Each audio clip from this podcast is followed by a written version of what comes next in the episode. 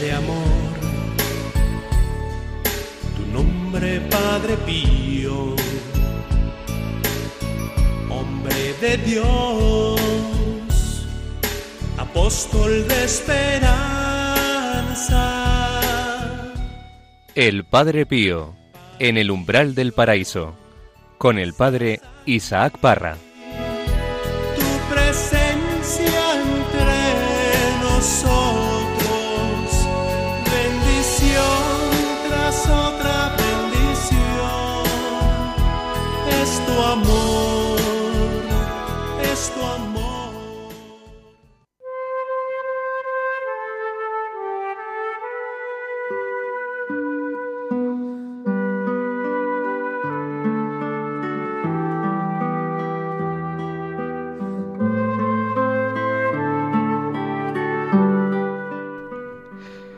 Hola amigos, ¿qué tal?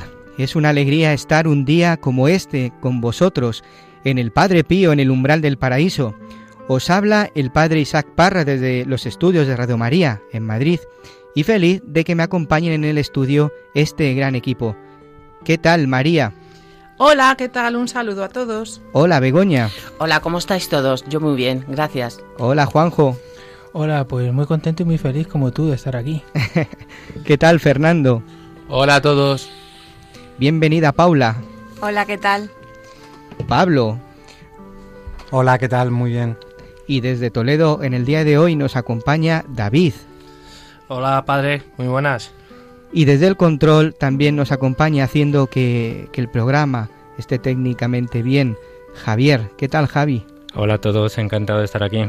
Querido equipo, ¿qué tenéis? ¿Qué habéis traído al programa en el día de hoy? Pues es que mejor no lo decimos, ¿no? Qué bien acompañado estamos. Ay, si es que somos muy frikis, padre. A ver, ¿qué, qué, qué estáis, qué, para que los oyentes nos escuchen? ¿Qué habéis traído? A ver. Lo que nos gusta, las reliquias. Tenemos un muestrario. ¿Quién está? ¿Quién está? Pues tenemos a Santa Gema, Sí. eh, al Padre Pío, obviamente, como iba a faltar. También tenemos a Santa Teresa de Jesús. Qué bonito. Y luego tenemos una cruz de un árbol muy especial. ¿Ah, sí? Sí, donde se apareció la Virgen. Qué bueno. Pues qué mejor acompañados y encima con, con el Señor y la Virgen, los, los anfitriones de, de este programa. Pues hoy, queridos eh, amigos, es un programa muy especial, ya que hoy tenemos con nosotros en la sección El abrazo de Cristo al promotor de la fe de la Congregación para la Causa de los Santos en la Santa Sede, uno de los dicasterios que ayudan al Santo Padre en el gobierno de la Iglesia, especialmente en lo relacionado con las causas de los que están en proceso de beatificación y canonización. Él es Monseñor Carmelo Pellegrino. Nos contará cuál es su misión dentro de este dicasterio y nos ayudará a conocer anécdotas que se encuentra dentro del aposicio que él bien conoce y que han sido poco conocidas por nosotros. Es una alegría y un honor tenerle con nosotros. Le agradecemos el esfuerzo que ha hecho en este día para estar aquí. En el programa de hoy también vamos a conocer la opinión de algunos especialistas que acuden por orden de las autoridades eclesiásticas a examinar los estigmas del Padre Pío, al igual que sabremos cuál era la opinión de algunos eclesiásticos al respecto. No todos estaban en contra de la santidad de Padre Pío. La noticia se va extendiendo y se inicia una inmensa movilización de multitudes que se acercaban para conocer el fenómeno ocurrido. Cómo no, escucharemos también y comentaremos una de las cartas del epistolario del Padre Pío. Os recordamos, queridos amigos, que para poneros en contacto con nosotros podéis hacerlo en el correo electrónico padrepío@radiomaria.es. Pues todo esto aquí en el Padre Pío, en el umbral del paraíso. Comenzamos.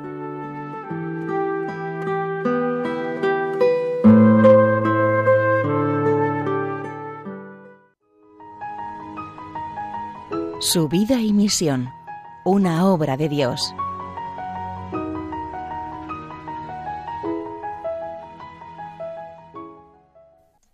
Como decíamos en el último programa, el 20 de septiembre de 1918 sucede el prodigio de la estigmatización y la primera visita médica se realizó en los meses de mayo y julio de 1919. Fue la del profesor Luigi Romanelli, director del Hospital Civil de Barletta. El doctor Romanelli, en la relación fechada del 15 y 16 de mayo de 1919 sobre las lesiones del padre Pío de Pietrelcina, observadas en días y horas diferentes sin hallar modificación alguna, entre otras cosas afirma En las regiones palmares de ambas manos y propiamente al nivel del tercer metacarpo, a simple vista se nota una pigmentación de la piel de color rojo vinoso en una superficie del tamaño de una moneda de bronce de cinco centavos en la mano derecha y de dos centavos en la mano izquierda.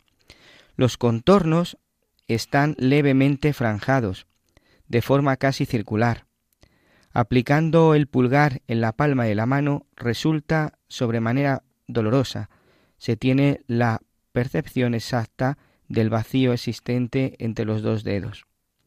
Dice además que sobre el dorso de ambos pies se nota una zona de forma circular, del tamaño de una moneda de cinco centavos, recubiertas también esas de una membrana de color rojo vivo y de aspecto reluciente, con contornos muy nítidos y precisos, rodeadas de tejidos normales, y que también a la palpación la membrana es también elástica y que permite percibir la impresión del vacío subyacente. Continúa diciendo, en el emitoras izquierdo, casi en correspondencia del sexto espacio intercostal izquierdo, se nota una herida lacerada, lineal, siguiendo la dirección de las costillas, de longitud aproximada de 7 centímetros. Las características de la herida son aquellas de una herida de incisión. Las lesiones del Padre Pío conservan el mismo aspecto y se mantienen en el mismo estado, y lo más sorprendente es que no producen ningún problema en las funciones de las articulaciones, como sucede en las heridas comunes, se excluye que la etiología de las lesiones del Padre Pío sea de origen natural, sino que el agente productor debiera buscarse sin temor a equivocarnos en lo sobrenatural, ya que el hecho constituye por sí mismo un fenómeno inexplicable sólo a partir de la ciencia humana.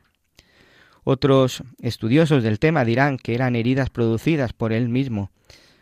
No entraremos en estos estudios para no alargar la investigación científica, pero ¿Qué decían los eclesiásticos? Los superiores eran prudentes y no hablaban.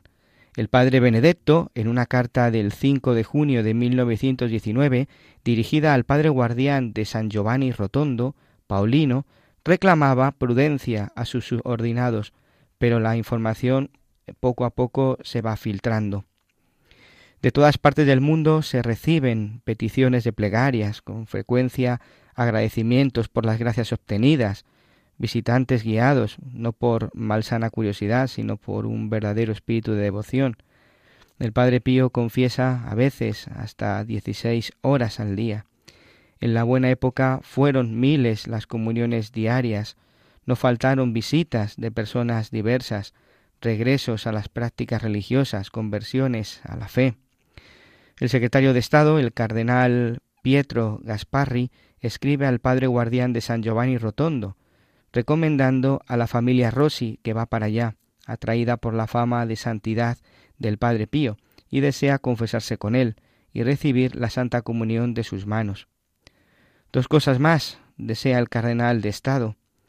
La primera, diga al Padre Pío que cada día en la Santa Misa ruegue fervientemente al Señor por el Santo Padre y por mí, para que nos ilumine y nos sostenga en tantas dificultades en las que nos encontramos.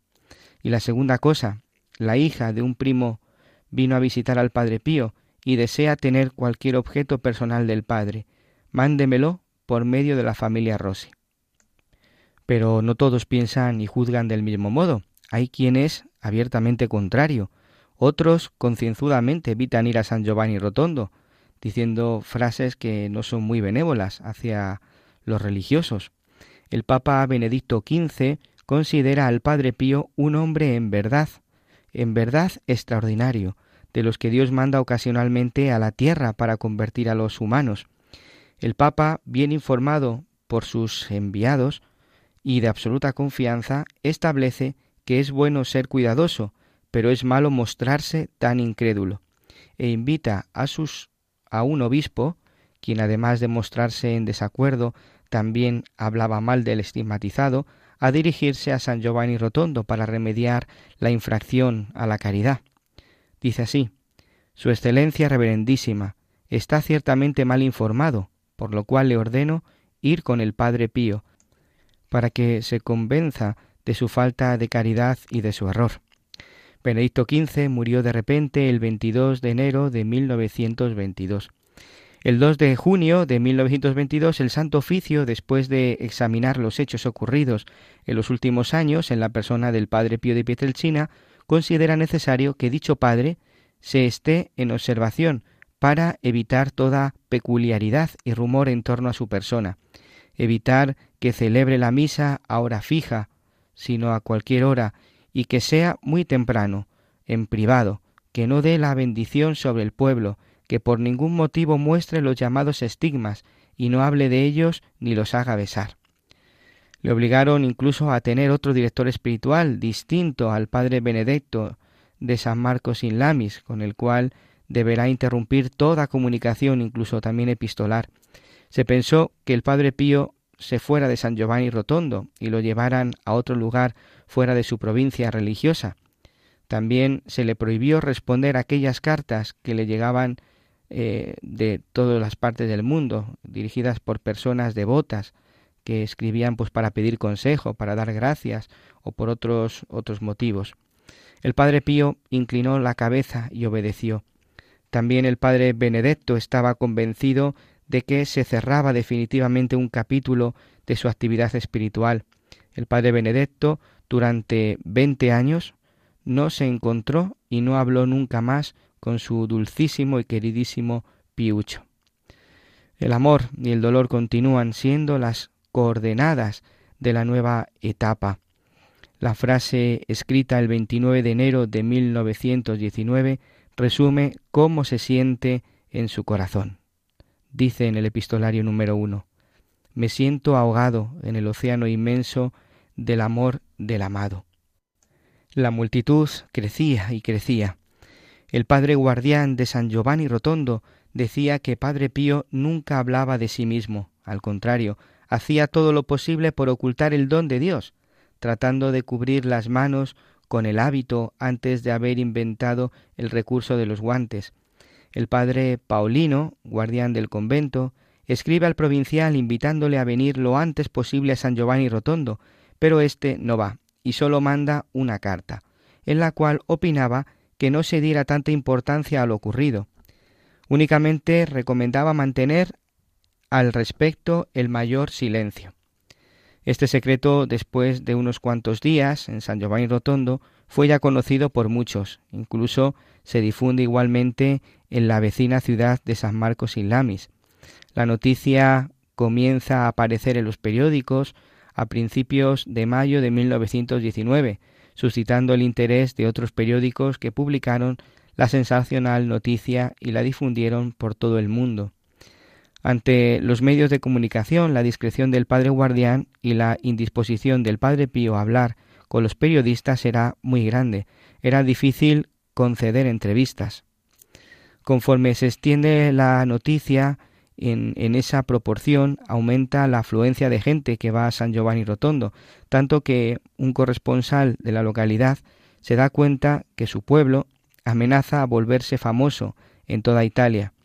Hasta ayer comenzaba a serlo, desgraciadamente, por el bandolerismo, decía este, este corresponsal que azotaba los campos. Hoy lo es por la existencia de un humilde frailecito considerado santo.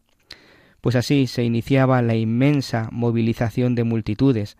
El 3 de junio de 1919, el mismo Padre Pío, escribiendo al Padre Benedetto de San Marcos in Lamis, confirma la nueva situación que se estaba creando alrededor del convento, hasta entonces tan solitario.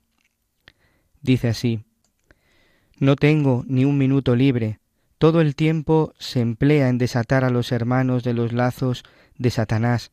Bendito sea Dios, Por eso os ruego que no me aflijáis más junto con los otros en el trabajo de la caridad, porque la mayor caridad consiste en arrancar almas atrapadas por Satanás a fin de ganarlas para Cristo. Y esto, precisamente, es lo que hago, con asiduidad y de noche y de día. Aquí llegan innumerables personas de cualquier clase y de ambos sexos, con el único propósito de confesarse, y por este único propósito soy requerido. Han sido conversiones espléndidas. Así pues, todos se resignen a darse por satisfechos simplemente recordando que hago hasta lo que no con diligencia ante Jesús.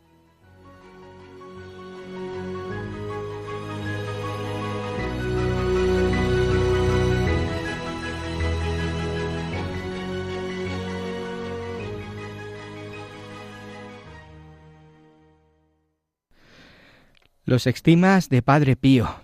Qué doloroso y qué humillante tuvo que ser para él que vinieran las autoridades, no solo eclesiásticas, sino también científicas, para hacer la investigación. Qué sufrimiento ser investigado por algo que no se había provocado él, sino que era un don del Altísimo. Pues queridos amigos, continuamos en el Padre Pío en el umbral del paraíso. María, ¿qué carta nos tienes preparada para el día de hoy? Hoy hemos seleccionado una carta muy bonita. La hemos llamado El Camino de la Cruz. Pues vamos allá, adelante.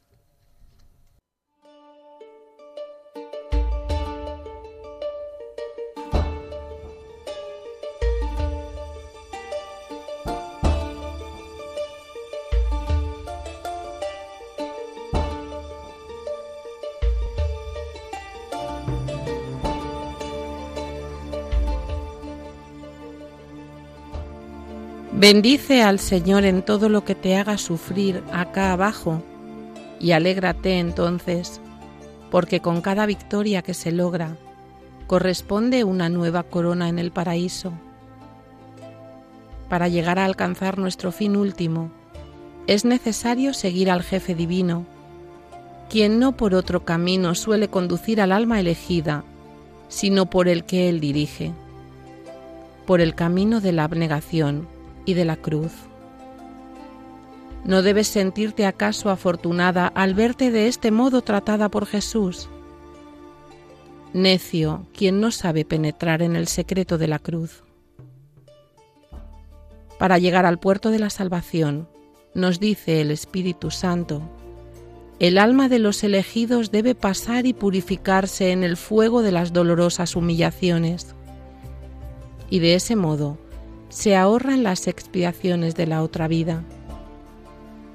Jesús quiere hacernos santos a toda costa, pero más que nada, quiere santificarte a ti. Él continuamente te da pruebas. Parece que Él no tenga otra ocupación a mano más que la de santificar tu alma.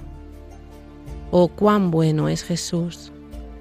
Las continuas cruces a las que te somete dándote no sólo la fuerza necesaria, sino sobreabundante para soportarlas con mérito. Son signos ciertos y particulares de su entrañable amor por ti. Jesús está siempre contigo, también cuando te parece no sentirlo. Jamás entonces está tan cerca de ti como cuando estás en las luchas espirituales. No te equivoques sospechando, aunque levemente, que Él te haya abandonado ni por un instante. Es precisamente esa una de las tentaciones más satánicas. Consuélate, querida mía, sabiendo que las alegrías de la eternidad serán tanto más profundas y más íntimas, cuanto más hayan sido en nuestra vida presente los días humillados y los años infelices.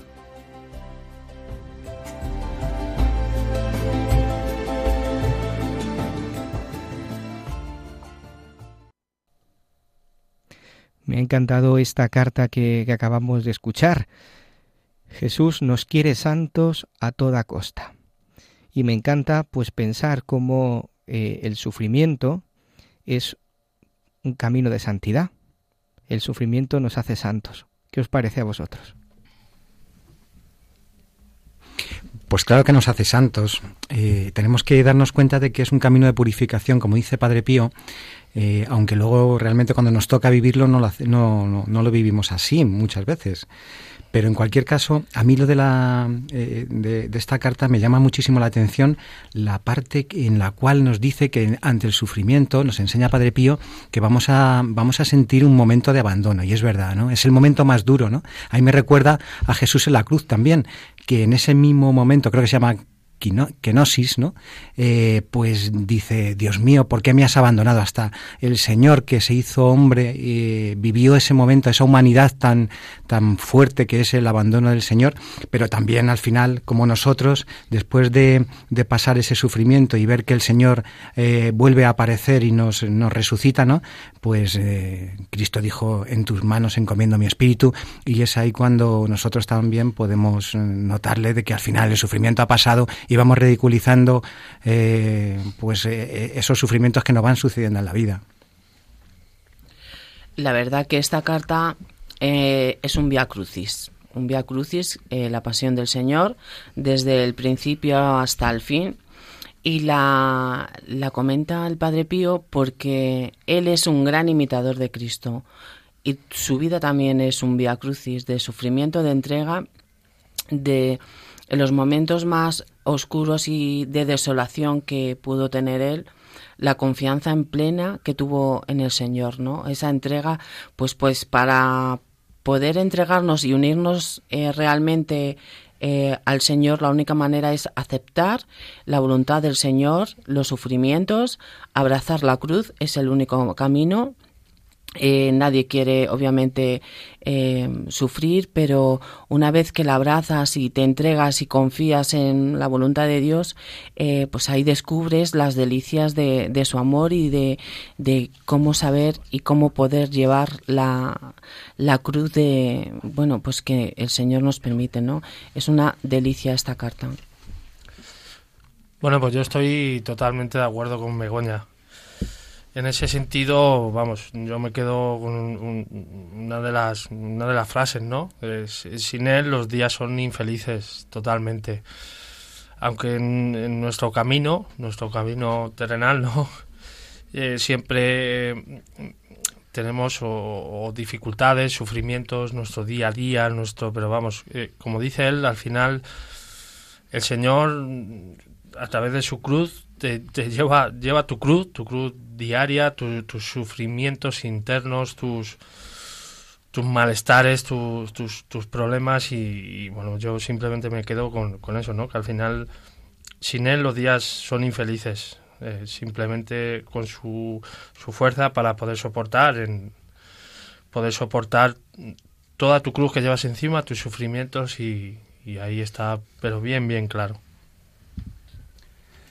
Pues yo estoy completamente de acuerdo con, con todos. Eh, lo único que tengo que decir, eh, cuando algo te sale mal o estás pasando un mal momento, lo primero que pensamos, ¿dónde está Dios? Porque Dios nos ha abandonado o no está en este momento conmigo porque si no, no, no, me dejaría sufrir, ¿no? Nos venden incluso, ¿cómo va a querer Dios que sufras si tanto te quiere, ¿no?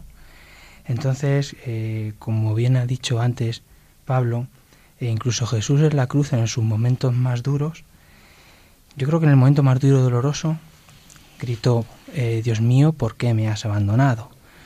Incluso él mismo en la cruz, ¿no? Y llega el Padre Pío y en esta carta nos dice absolutamente todo lo contrario. Una vez más va en contra del mundo, por tanto es verdadero y es y es lo que tiene que ser, es la verdad.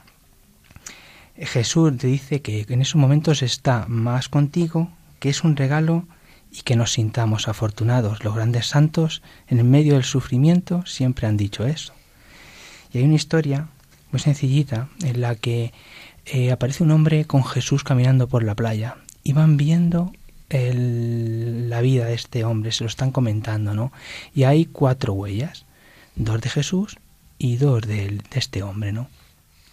El hombre de repente solo ve dos y coinciden que son, fueron los momentos más duros de su, vida, y le reprocha a Jesús, Jesús, aquí me abandonaste, me decías que ibas a estar conmigo. Y sin embargo Jesús le responde, no, en estos momentos más duros era yo el que te sostenía, te llevaba en brazos y esas huellas eran mías. Por tanto, eh, como he dicho antes, el Padre Pío nos dice todo lo contrario y va pues en contra de lo que todo el mundo nos está diciendo ahora mismo. Yo me acordaba de, de San Juan de la Cruz y de la Madre Teresa, como tantos años estuvieron a oscuras, sin ver a, al Señor, en tanta dificultad, en tanta, en tanta miseria, en tanta problemas que ellos tenían, y, y viendo eso, pues me, confortaban las palabras de Padre Pío diciéndonos que no estamos solos ante, ante el sufrimiento y ante la cruz y que en esos momentos es cuando el Señor está más cerca de nosotros. Bueno, yo es que escuchando esta carta me estoy acordando todo el rato de una amiga con la que he hablado hace poco. Esta chica ha tenido, ha vivido una experiencia de acercamiento a Dios muy intensa de manos de la Virgen en unas circunstancias durísimas que son, bueno, pues un cáncer muy, muy, muy, muy agresivo que ha tocado a, a su hija pequeña, una niña de seis años y gracias a Dios ha salido, ¿no? Pero han sido meses terroríficos. Entonces ella, en esta experiencia de Dios tan fuerte que ha tenido en este tiempo, el otro día me decía, María, me he sentido verdaderamente un alma elegida, me siento un alma elegida, pero sé, he vivido pues lo que el Padre Pío dice que el signo de las almas elegidas es el sufrir y es que estas palabras de Padre Pío ella me las estaba transmitiendo porque es lo que ha sentido, ¿no? Y me decía, y tengo mucho miedo, porque soy un alma elegida, mi signo es el sufrir y yo no quiero sufrir, ya he sufrido esto y no quiero volverlo a experimentar nunca más, tengo mucho miedo, ¿no? Y, y el Padre Pío en esta carta le resuelve este miedo, ¿no? Porque Cristo te da la fuerza necesaria, no solo la necesaria, sino fuerza sobreabundante. Y nuestro, nuestro fallo, y el mío lo es, es que nos imaginamos sufrimientos futuros vividos con la gracia actual. Y no. El sufrimiento futuro tendrá la gracia necesaria. La gracia que tienes ahora es para lo que estás viviendo ahora. Entonces, proyectarte al futuro imaginando tal, con la gracia que ahora vives, efectivamente, pues te vuelves loco porque dices yo no podría. Pero es que eso es una tentación muy grande, también lo dice el Padre Pío, ¿no? Entonces yo me quedo con esto. Mm, no hay que tener miedo porque a lo que venga le vendrá la gracia necesaria. Y sobre todo, sufrimientos eh, futuros con nuestras propias fuerzas. Bueno, eso ni eso ya ni pensarlo. es la clave de todo. O sea, viene un problema y a mí lo primero que se me pone es hacer mis cálculos, mis fuerzas, saber cómo estoy y, me cuesta pues y te vienes abajo. delante del Señor y decir, esta cruz, toma, me has dado tú, vamos a ayúdame a llevarla y te la ofrezco porque si no es imposible y es, lo que, es, lo que Padre Pío nos lleva, mm. nos dice. Es una carta esperanzadora por eso. Pues muchas gracias compañeros por vuestros comentarios. ¿Sabéis a qué se dedica la Congregación para la Causa de los Santos en Roma? No. ¿Las canonizaciones puede? Sí, a investigar, ¿no? Las vidas y eso. Pues fijaros, hoy vamos a tener la alegría de tener con nosotros a Monseñor Carmelo Pellegrino, que nos lo va a contar con detalle.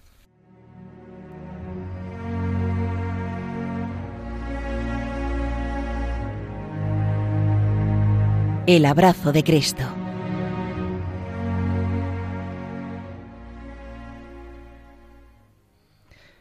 María, quiero hacerte una pregunta a ver si me sabes decir. A ver, sorpréndeme. ¿Cuál es el estado más pequeño del mundo? La República Independiente de mi casa. no, es broma. Em, pues el Vaticano. Efectivamente, el Estado Vaticano tiene 44 hectáreas y 800 personas, de las cuales 450 tienen ciudadanía vaticana. Nada más. pues fíjate, hoy nos vamos a trasladar a la Plaza de San Pedro, a una de las nueve congregaciones que se encargan de ayudar al Papa en el gobierno de la Iglesia.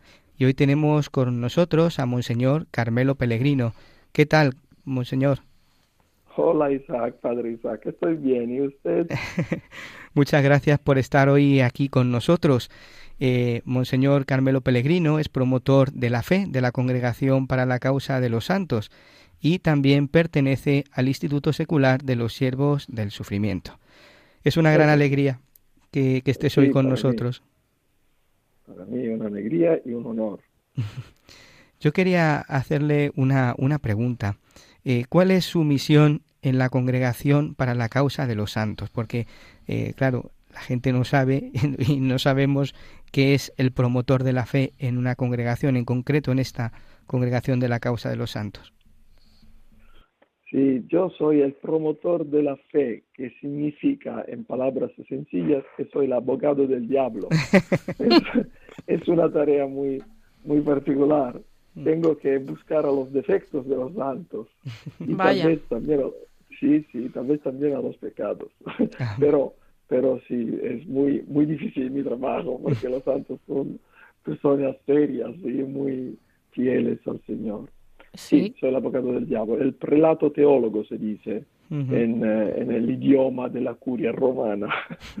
y tengo que verificar si hay las virtudes heroicas en la vida de los santos o hay los elementos teológicos del martirio o el milagro, tengo que estudiar también desde eh, en el nivel teológico siempre, y tal vez también las causas de los doctores de la iglesia. Esto es. Madre mía, todas las causas pasan por, por este departamento, ¿no? Pasan por ti. Eh, sí, es, sí, es así. Tal vez yo pienso, pienso, ¿cómo puede ser que un, pecador que es nada como mí, tengo que estudiar a gente así grande, así linda, así fiel al Señor?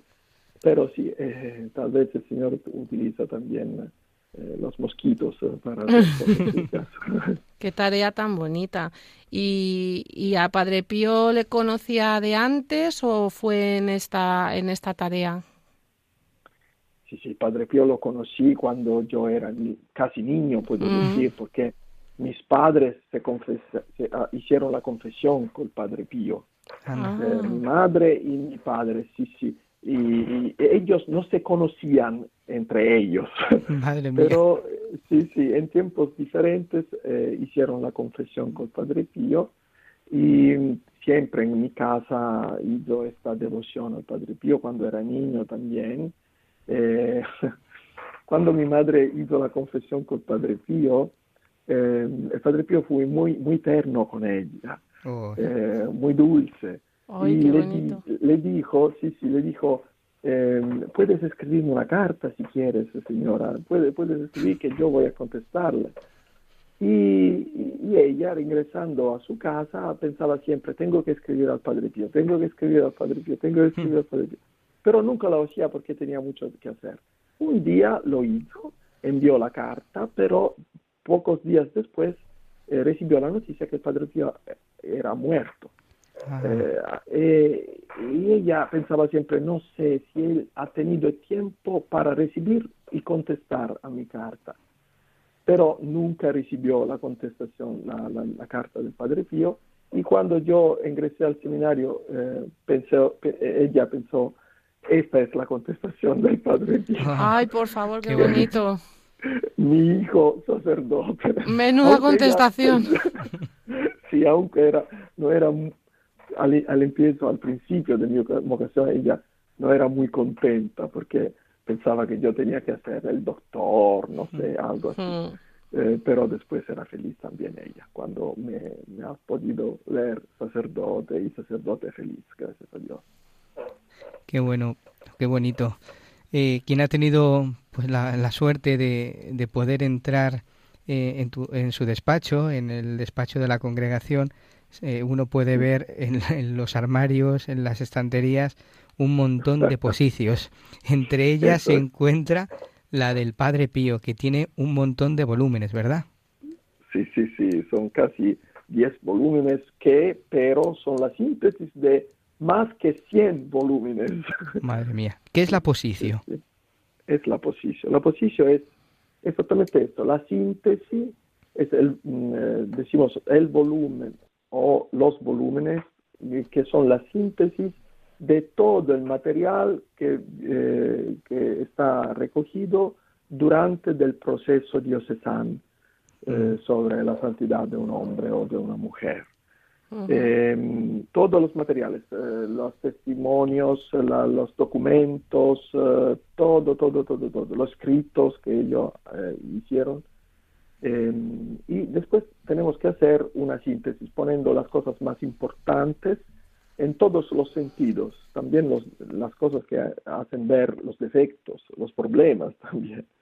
Y em, esta síntesis se llama posicio, que es el material, los, el volumen o los volúmenes que van a estudiar los teólogos, los cardinales, eh, para em, juzgar las virtudes eh, de, este hombre o de esta mujer, antes que presentar la causa al Papa, que da el juicio final. Mm, escuchando los juicios de los teólogos, de los, eh, de los historiadores tal vez, eh, y de los cardinales. Cuando hay milagros, por ejemplo, también, por supuesto, necesitamos del, eh, del juicio de los médicos, profesores de universitarios de medicina, con, con muchas competencias, todo eso. Yo seguro, yo creo, vamos, que, que, usted habrá leído la posición, o al menos una parte de la posición, y seguro que, que, nos podrá contar a todos los oyentes cómo era Padre Pío, cómo era él, según los testigos, según todo lo que aparece en esa posición. Sí, eh, tengo que decir eso. Yo ingresé a la Congregación de los Santos en 2001 y la primera causa que me, he recibido por, estudiar eh, fue exactamente la causa del milagro por la canonización del Padre Pío. Madre mía. Era ya beado, eh, sí, para, para, la canonización, el milagro de la canonización. Pero sí he podido leer muchísimas veces la posición también de la vida, de las virtudes del Padre Pío. Y lo que me impacta más, me, impresiona de, esta, de este material em, es sobre todo, eh, ¿cómo puedo decir?, el perfil humano eh, de, este, de, este, hombre. Él era un hombre en todos los sentidos, era un hombre muy alegre, eh, con mucha sonrisa, con, con grande capacidad de relacionarse con los demás y también de interpretar eh, en su sangre, en su carne, en su vida, las ansiedades de los demás, de su pueblo sobre todo, de los fieles, de sus hijos espirituales, del pueblo de San Giovanni Rotondo, donde él vivió en el convento. Era como, era como un rey por la gente, pero un rey, un rey, sí, un rey, pero muy amado, muchísimo, muy, muy, muy amado, porque em, sabía sufrir con los que sufren y eh, ser alegre con los que están alegres, sabía mm. hacer fiesta con los demás y sabía estar sobre la cruz con los demás. Y se cargaba de la cruz de los demás también para rezar mm. delante del Señor, para pedir la intercesión, eh, para recibir curaciones de los enfermos, milagros de todas maneras. Em, era un, eh, el poder de intercesión del Padre Pío era increíble, mm. pero era em, el resultado de su gran amor por, por, el hombre, por el prójimo, por la gente, por sus hijos, por todos, también por los que no cree, creeban, ah, que no crean al Señor. Eh, por ejemplo, em, eh, un gran cooperador del Padre Pío fue Guglielmo Sanguinetti. Este hombre era un, era un médico eh, ateo y ateísta como sí, y eh, masón también. Em, y eh, la primera vez que encontró al padre Pío, le dijo, padre, em, estaban hablando así, y le dijo, él le dijo, padre, yo no creo en Dios. Y el padre Pío le dijo, pero Dios cree en ti y quiere algo de ti. Y, este hombre fue convertido del Padre Pío y fue su primera ayuda para edificar, construir la, el hospital eh, eh, Casa Alivio del Sufrimiento. Eh, y fue también un gran amigo del Padre Pío y un cristiano verdadero de misa eh, diaria, de, mucha oración y todo. Él y su, y su mujer. Eh, para esta razón, es un hombre con el corazón en el cielo, siempre delante del Señor, pero con los pies sobre la tierra, siempre eh, muy profundamente relacionados con las ansiedades y los sufrimientos de, los hermanos, sobre todo de los pobres, de los enfermos y los de los pecadores. Ese es el Padre Pío. Por esta razón es muy amado, es un santo del pueblo, mm. muy, muy de carne, de carne gloriosa, por supuesto, pero muy humano, muy de la tierra y para ir al cielo. Bueno, y nos puede decir cómo, cómo Padre Pío le ha ayudado en su vida espiritual como sacerdote. El Padre Pío me ha ayudado un montón de veces, eh, un millón de maneras. Em, sí, mi vida sacerdotal eh, y mi vocación está muy, eh, muy, muy cerca de, la, de, la, de un hijo espiritual del Padre Pío, que es el Padre Pierino Galeone, es un mm. sacerdote diocesano italiano, mm. fundador de los Siervos del Sufrimiento, que es un instituto seglar. Y yo soy sacerdote diocesano, pero pertenezco a este instituto seglar. Y eh, mi vocación empezó, eh, inició al primer encuentro con este sacerdote, hijo espiritual del Padre Pío, que fue también testigo al proceso de beatificación del Padre Pío y eh, vivió 21 años con el Padre Pío. Em, la primera manera que el Padre Pío me ha ayudado, la, la, primera manera que puedo decir ahora, pero hay otras también, fue fue esta, fue el inicio de mi historia vocacional con el encuentro con, este hombre que me hizo entender mejor qué significaba ser cristiano y fiel a Dios, que, quién es el Evangelio y todo eso. Y empezar también eh, un discernimiento vocacional hasta el ingreso al seminario y todo. Em, como sacerdote, eh, Padre Pío ha sido, es un modelo de sacerdote increíble, extraordinario, porque eh, sí, él fue, un fraile, pero eh, las cosas que ha hecho más importantes, podemos decir, fue eh, celebrar la misa y hacer confesiones, y son cosas precisamente sacerdotales. Y me ha ayudado muchísimo en estas dos cosas, a, vivir la ofrenda sacerdotal de, la misa eh, como el sacrificio de redención, de salvación, eh, de gloria y de, eh, sí, de redención, poniendo mi vida unida a, a, la ofrenda del Señor que es nuestro Salvador universal. Y también la luz del discernimiento por la dirección espiritual y por las confesiones. Pero hay otra cosa más que tengo que decir. En mi vida diaria, mm. el Padre Pío me ayuda eh, muchísimo em, a, em, me regala el, sentido eh, salvífico del dolor, del sufrimiento. Me hace entender mejor, aunque soy nada, soy un pecador y nada más, pero me, me ayuda a entender más las mis fragilidades, mis debilidades, mis heridas, mis incapacidades, no sé si se puede decir así también. Y hmm. también las situaciones difíciles de la vida, las contrariedades, cuando vamos a recibir situaciones de injusticia, por, ejemplo, por ejemplo, me hace entender el significado, que es un significado de salvación. Hay muchas cosas en la vida que nosotros consideramos eh, feas o equivocadas, eh, errores. No son errores, son cosas que todavía no hemos entendido. Eso es. Y mm. tenemos que entenderlo con la ayuda del Señor. Un dolor, un sufrimiento, una dificultad, una herida y todo, del pasado, del presente y todo. Y el Padre Pío me hizo, me, ayudó a, a ingresar en este sentido, en esta sabiduría del Señor que es un Padre bueno, tiene un diseño un proyecto muy, muy, muy claro de salvación también en mi vida, muy sabio.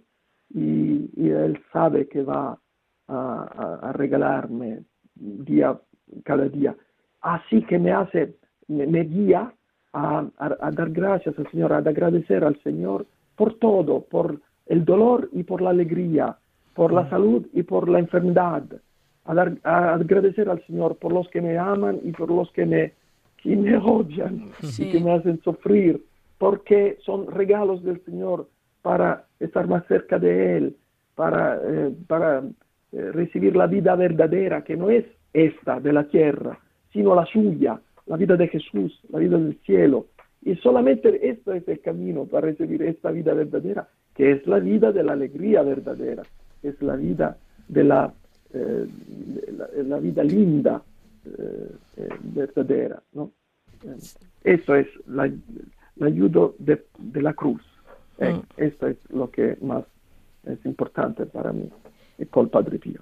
Yo creo que todo esto último que nos ha explicado em, es un resumen un poco de lo que es el carisma de, de los siervos del sufrimiento. Yo es que lo escucho con especial interés y especial emoción porque, bueno, pues el padre Carmelo sabe que hace unos meses que mi marido y yo tuvimos la, eh, la dicha enorme pues de, de, hacer nuestras promesas para ingresar al instituto, ¿no? Como, como asociados. Y, claro, escucha, pues yo puedo quedarme aquí mm, toda la, todo el día, toda la noche y todo el tiempo escuchándole hablar porque es maravilloso. Pero hay una cosa que, bueno, pues como también sirva al sufrimiento, a mí me gustaría que nos explicara y es cómo se funda el instituto, cómo surge. Em, es obra de Padre Pierino, como nos ha dicho antes, y, y bueno, cómo es que Padre Pierino funda esta, esta obra tan maravillosa. Sí. Eh, em, la inspiración em, primera eh, eh, hubo en el corazón del padre Pierino, sí. Mm. padre Pierino ha tenido como una luz interior que el Señor le pedía de fundar a una familia espiritual em, con la espiritualidad del Padre Pío, siguiendo al Padre Pío, porque él ya era eh, hijo espiritual del Padre Pío. Él ha sido hijo espiritual del Padre Pío desde seminarista, eh, cuando era enfermo, él mismo, Padre Pierino, era enfermo y em, ha viajado hasta San Giovanni Rotondo para, precisamente para recibir una curación del Padre eh, Pío. Y recibió la curación, pero también la, la filiación espiritual, decimos, para, para ser hijo espiritual, para empezar a ser hijo espiritual. Y cuando era sacerdote, joven sacerdote, tenía como mm, siete, ocho años de sacerdocio, em, sintió en su corazón esta luz, esta inspiración de fundar esta familia espiritual, em, eh, siervos de sufrimiento en este sentido, para vivir el, el, significado cristiano, salvífico del sufrimiento, un poquito como he dicho antes, ha, ha dicho bien María. Eh, pero eh, ha eh, pedido al padre, Pieri, al padre Pío si esta era voluntad de Dios, si era una luz del Señor o no, o, una luz humana o algo.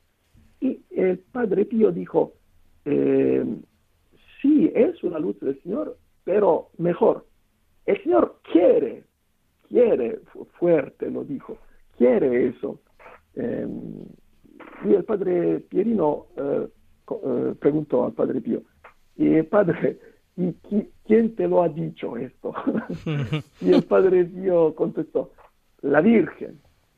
Y a la Virgen, ¿quién lo ha dicho? Jesús, su hijo.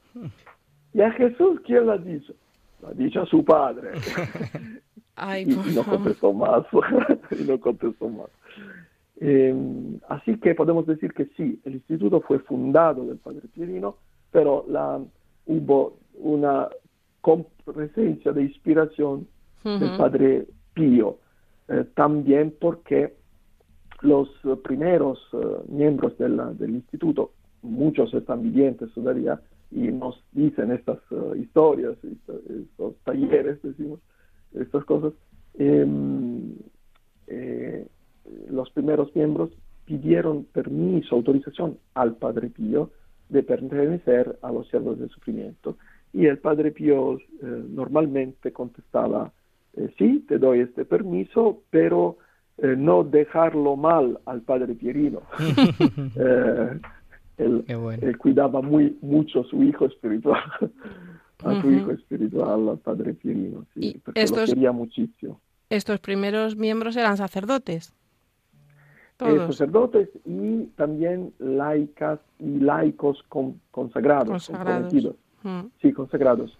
Eh, hubo también la, la, madre confundadora que, confundadora que es viviente todavía, con, el padre Pierino, que tiene 90, padre Pierino tiene 92 años de edad. Qué regalo. Pero sí, es un gran regalo de Dios y gracias a Dios está muy mejor que mí, de cabeza y de, todo, de corazón sobre todo.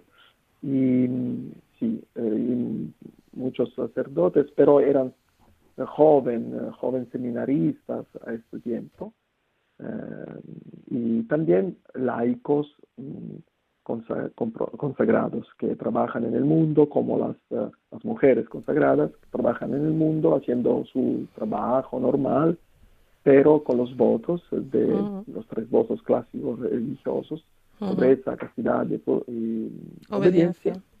Sí, y sí, tal vez viven en pequeñitos grupos de comunidad y tal vez de solo en su familia y así, como, como es un instituto seglar.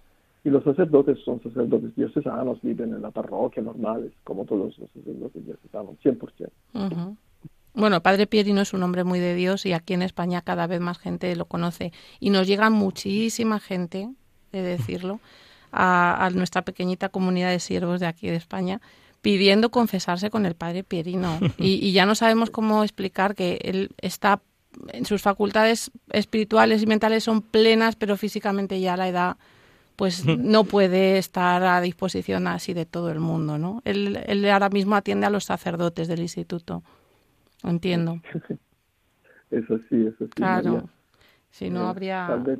habría colas. Habría colas. bueno. Qué, regalo, qué regalo el, el poder eh, escucharle, eh, que nos habla, nos hable de, de, este carisma tan precioso, ¿no? Con el cual pues nos sentimos todos muy identificados porque todos sufrimos, ¿no? Todos tenemos los sufrimientos que nos vienen pues por cualquier cosa, ¿no? Por la familia, por nuestros pecados, por nuestra forma de vida, ¿no? Eh, pues da igual, ¿no? Por una enfermedad y todos tenemos que aprender a vivir este, este sufrimiento. ¿Qué puedo hacer, eh, Padre Carmelo, para ponerme en contacto con este instituto? Sí, por ejemplo, um, se puede enviar un, correo electrónico a, nuestra dirección eh, siervos del sufrimiento arroba email.com eso es siervos, mm. del, sufrimiento, arroba email gmail.com mm. Exactamente. Y sí para por este medio se puede eh, recibir también contestación, se pueden hacer preguntas y también hay un poquito de material en, idioma español también para, eh, para recibir luz sobre estas enseñanzas, también sobre todas las obras del Padre, del padre Pío, eh, porque él fundó también el grupo de oraciones, el hospital, alivio del sufrimiento, hay eh, pero eh, especialmente por el carisma de los siervos de sufrimiento, que es un carisma precioso por todos, no solamente por los que hacen votos religiosos, sino también por la gente que vive eh, normalmente en su familia, con la, el esposo, la esposa, los hijos, en su trabajo de diario y con los, de los desafíos de cada día, porque todos sufren y todos tienen que experimentar la cruz gloriosa del Señor. Así es. Bueno, yo voy a aprovechar, voy a meter mi cuña publicitaria, porque es verdad que, bueno, nuestra pequeñísima aportación a, difundir la espiritualidad de Padre Pío y el carisma, pues eh, la estamos llevando a cabo a través de unas meditaciones que cada día compartimos a través de WhatsApp. Eh, extractos de cartas de Padre Pío, de algunas homilías de Padre Pierino, y bueno, pues yo quisiera que aquellos que nos escuchen y estén interesados en cada día meditar y rezar con las palabras de Padre Pío, pues si quieren pueden ponerse en contacto con nosotros a través de, teléfono móvil, a través de, WhatsApp, como decía, y les añadimos a esa difusión. El número para quien, para quien quiera anotar es el 655 432 481. 655 432 481 y bueno, estaremos encantados de atenderles y de, y de incluirles en esta difusión. Qué bien. Pues, Monseñor Carmelo Pellegrino, promotor de la fe de la Congregación para la Causa de los Santos y, y, miembro del Instituto de los Siervos del Sufrimiento. Muchas gracias por acompañarnos en este día, en este programa dedicado a la figura del Padre Pío, que nos ayuda a ir al Señor. Muchas gracias por estar ahí. Gracias a ustedes, Padre Isaac y María. Dios los bendiga y si Dios quiere también nos vemos pronto. Muchas gracias. Muchas gracias. Un abrazo. Un abrazo.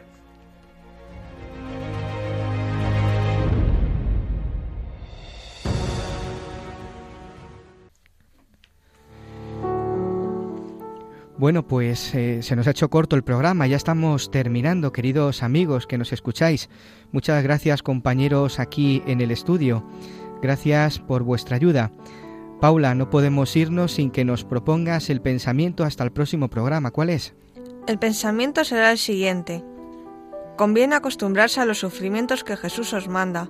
Jesús, que no puede soportar veros sufrir, vendrá a solicitaros y a confortaros infundiendo nuevo ánimo en vuestro espíritu. Muchas gracias, Paula. Pues vamos a acabar. Os recordamos que podéis descargaros el podcast en la página web de Radio María, en la pestaña podcast, y que podéis contactarnos a través del correo electrónico padrepío@radiomaria.es. Muchas gracias de nuevo y hasta el próximo día.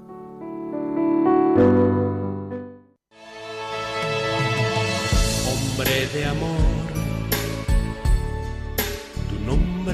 Padre Pío,